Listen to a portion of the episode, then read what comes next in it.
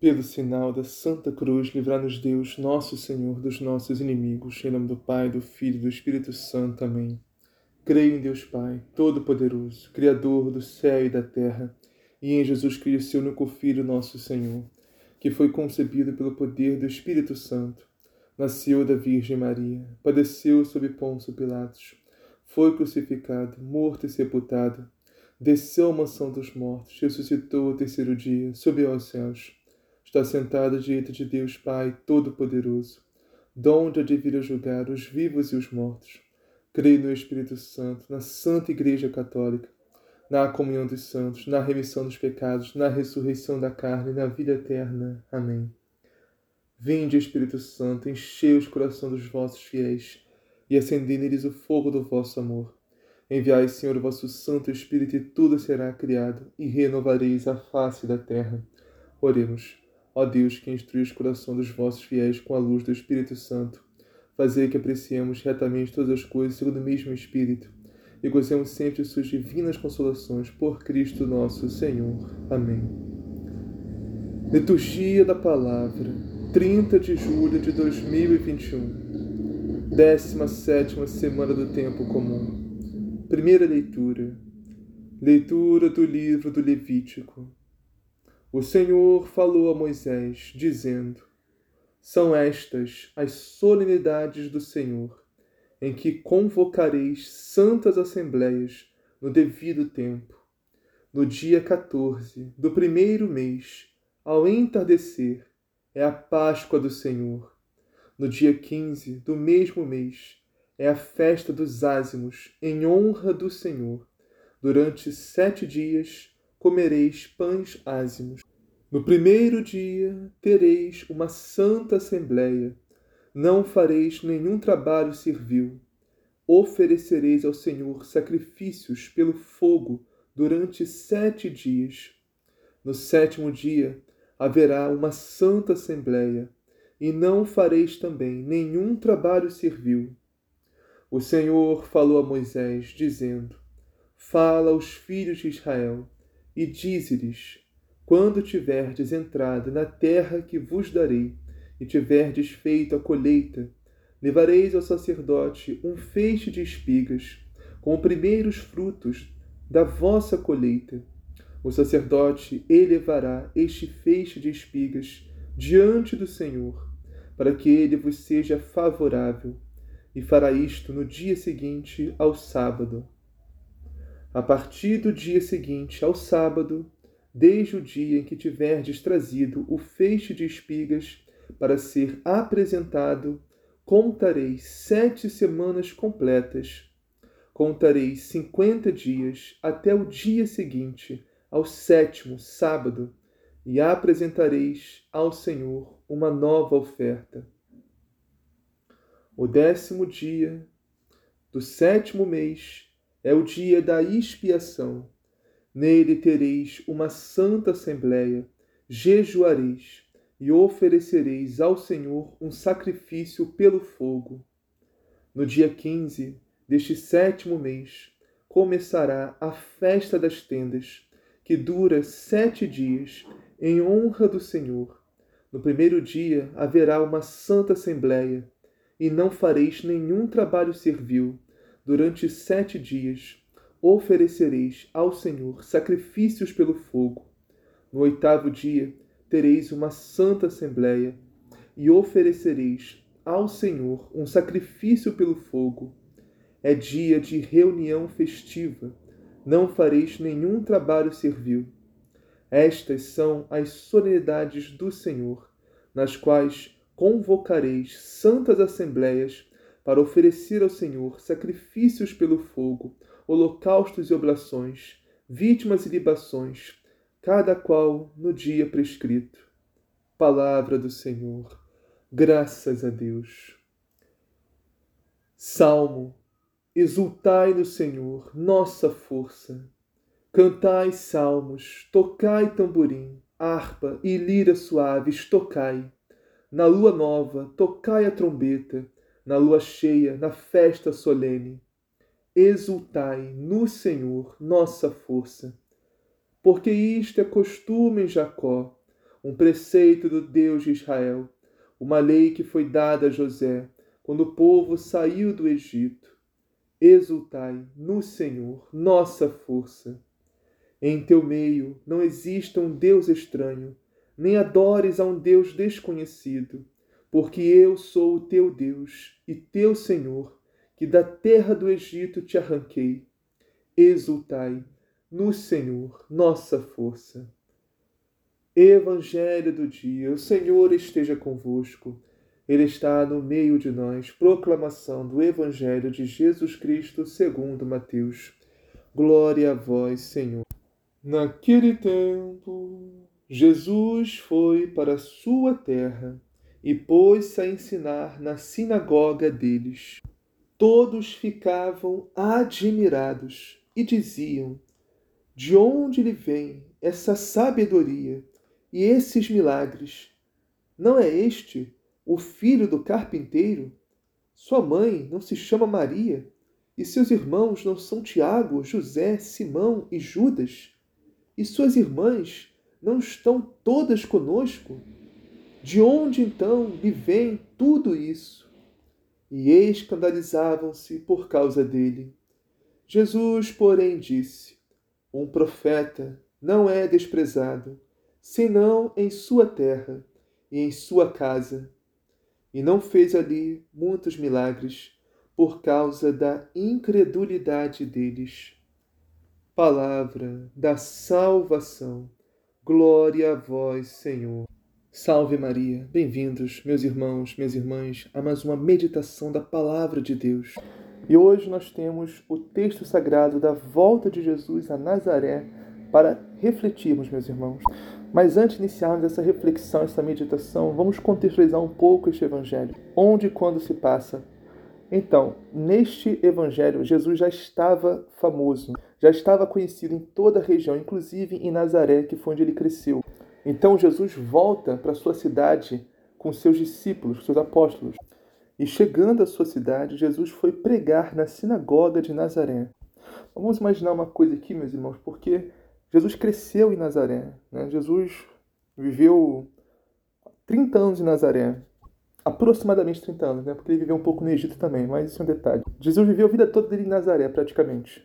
E a palavra nos diz que era costume de Jesus ir nas sinagogas ao sábado. Então, provavelmente, todo mundo ali conhecia Jesus muito bem. Muito provavelmente, Jesus já pegou os textos sagrados para ler nas sinagogas, porque isso era comum. Mas, provavelmente, meus irmãos, Jesus nunca pregou nesses 30 anos. Então, Jesus só ouvia, meus irmãos, os pregadores das sinagogas e, no máximo, fazia leitura do sagrado.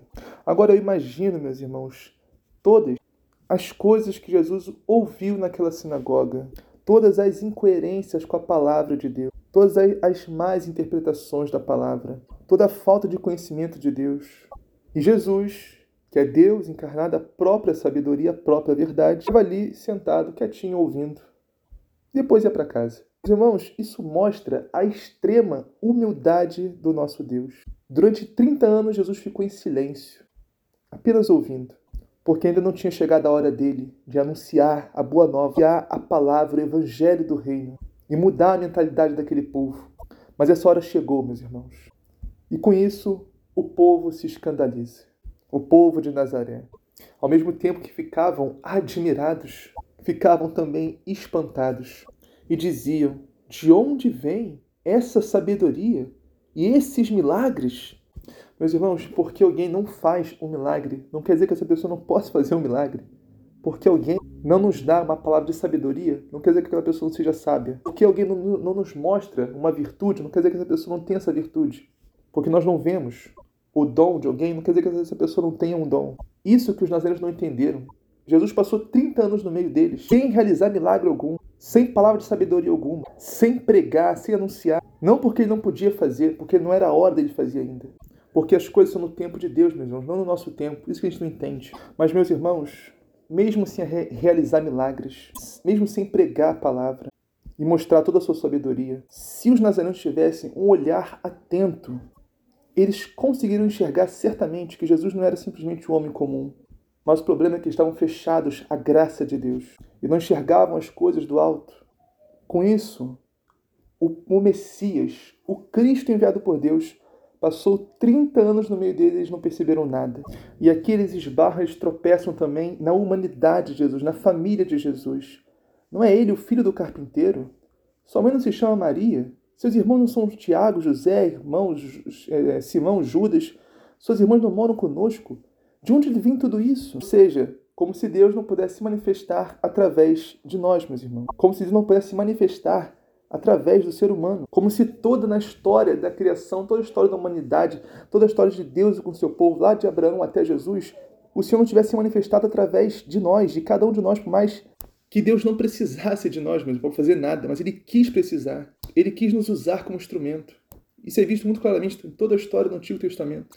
A única diferença é que agora Jesus não é só um homem que está sendo usado por Deus, não é só um instrumento de Deus, mas sim é o próprio Deus que se encarnou e veio até nós para nos salvar. Eu fico imaginando né, o que, que eles pensavam que seria a vinda do Messias, a vinda do Cristo, que ia descer no céu numa, numa carruagem né, com vestes luminosas, resplandecentes, glorioso, né, ia descer glorioso, aí ia dizer: Eu sou o Cristo, eu sou o Messias, vim libertar vocês. Acho que eles acham que seria assim. Não é possível uma coisa dessa. Deus poderia vir assim se ele quisesse. Mas ele não quis vir assim. Ele quis vir no escondimento, na humildade, na pobreza, meus irmãos, na fragilidade. Acho que foi isso que escandalizou mais o povo, meus irmãos. A fragilidade que Deus se manifestou em Jesus Cristo. E eles pensavam: como é possível este homem, Jesus, tão frágil, ser Deus, tão pequeno ser Deus? Não, não é possível. É possível sim, meus irmãos, pelo amor é possível. Porque o amor de Deus por nós é maior do que a gente pode sequer imaginar. A ponto de ele descer até nós e ser semelhante a nós em tudo, exceto no pecado. E ficaram escandalizados por causa dele. Aqui, escândalo significa tropeço, ou seja, eles tropeçaram em Jesus. Tropeçaram na humildade de Jesus, que ficou 30 anos em silêncio. Tropeçaram em Jesus, que é o Cristo, o Messias, o Deus encarnado que ficou 30 anos no meio deles sem eles perceberem nada. Tropeçaram, meus irmãos, na família de Jesus que era pobre, que era humilde, como se Deus tivesse que nascer numa família rica, uma família poderosa. Certamente esse era o pensamento deles. Tropeçaram na humanidade de Jesus, meus irmãos, que aqui remete, muito importante agora, meus irmãos, que a gente tem que prestar atenção. Isso remete ao sacramento. Ou seja, ninguém se salva sozinho. Nós precisamos do outro, precisamos do irmão que nos leva até Jesus, que traz Jesus até nós, em especial os sacerdotes, os padres. Por exemplo, Deus não vem até nós e, e nos batiza sozinho. Ele precisa do sacerdote, meus irmãos, para pegar água, jogar na nossa cabeça e dizer: Eu te batizo em nome do Pai, do Filho e do Espírito Santo. Pronto, estamos batizados. O céu se abriu para nós. O Espírito Santo encheu nossos corações. Outro exemplo: ninguém tem o poder de perdoar seus próprios pecados. Não existe isso de fechar a porta, orar no quarto e orar e pedir para Deus perdoar os pecados. Não. A gente precisa do sacramento, da confissão. A gente precisa procurar um sacerdote, procurar um padre e nos confessarmos para que Jesus perdoe os nossos pecados pelo sacerdote, para que Jesus diga através do sacerdote: Eu te absolvo em nome do Pai, do Filho e do Espírito Santo. Vá em paz, filho, teus pecados estão perdoados. Outro exemplo, meus irmãos: nós não podemos gerar Cristo dentro de nós sozinhos. Nós precisamos, meus irmãos, do sacramento da Eucaristia, participar da Santa Missa. Precisamos de um sacerdote para consagrar a hóstia, consubstanciar em Deus. Que o pão e o vinho se tornem carne e sangue de Cristo, para que possamos comungar e fazer o Cristo crescer dentro de nós, gerar o Cristo dentro de nós através do sacramento da Eucaristia. Então, meus irmãos, não podemos tropeçar na humanidade de Jesus, que está nos sacramentos. Precisamos dos sacramentos para nos salvar. Mas acontece, meus irmãos, que só os humildes enxergam isso. Os soberbos, os arrogantes, os orgulhosos, agem que nem os nazarenos agiram. Não, não é possível que precisemos de padre para confessar os pecados. Eu me confesso direto com Deus. Não, não é possível né, que aquele pão seja mais pão, mas seja carne e sangue de Cristo. Aquilo tudo é um teatro, Santa Missa é um teatro. Tem nada a ver isso. Então, quem fala isso são soberbos, são arrogantes, são orgulhosos. Não entendem as coisas do alto, meus irmãos, que nem os, os nazarenos não entendiam. Portanto, meus irmãos, não tropecemos na humanidade de Jesus, que precisamos da humanidade para chegar à divindade. Ninguém vai chegar à divindade de Jesus sem passar pela humanidade de Jesus. Isso que escandalizou os nazarenos. Que Deus se fizesse homem para nos salvar. Que Deus se fizesse carne, se fizesse pão para nos salvar. Carne e sangue. Pão e vinho, carne e sangue para nos salvar. E Jesus termina dizendo: um profeta não é estimado em sua própria pátria e em sua família, só não é estimado né, em sua pátria e sua família. É muito triste, meus irmãos, porque os nazarenos, Nazaré era quem mais devia amar Jesus. Foi onde Jesus cresceu, foi quem viu Jesus crescer. Mas não vemos isso. De todas as regiões, as regiões que Jesus passou, Nazaré foi a que mais rejeitou Jesus. Jesus termina dizendo: não fez ali, Jesus não fez ali muitos milagres, porque eles não tinham fé. Ou seja, a incredulidade, a falta de fé, meus irmãos, é a única coisa neste mundo que impede a ação de Deus na nossa vida. Porque sem fé ninguém pode agradar a Deus. E temos que ter fé mesmo, não só na divindade de Cristo, mas na humanidade dele também, que estão nos sacramentos da sua santa igreja, que são sinais visíveis da graça de Deus. Assim seja, amém. Pai nosso que estás no céu, santificado seja o vosso nome, venha a nós o vosso reino. Seja feita a vossa vontade, assim na terra como no céu. O pão nosso de cada dia nos dá hoje, perdoai as nossas ofensas. Assim como nós perdoamos a quem nos tem ofendido, e não nos deixeis cair em tentação, mas livrai do mal. Amém. Ave Maria, cheia de graça, Senhor é convosco, bendito sois vós entre as mulheres, bendito é o fruto do vosso ventre, Jesus. Santa Maria, Mãe de Deus, rogai por nós, pecadores, agora e na hora de nossa morte. Amém. Glória ao Pai, ao Filho e ao Espírito Santo, assim como era do princípio, agora e sempre, por todos os séculos dos séculos. Amém.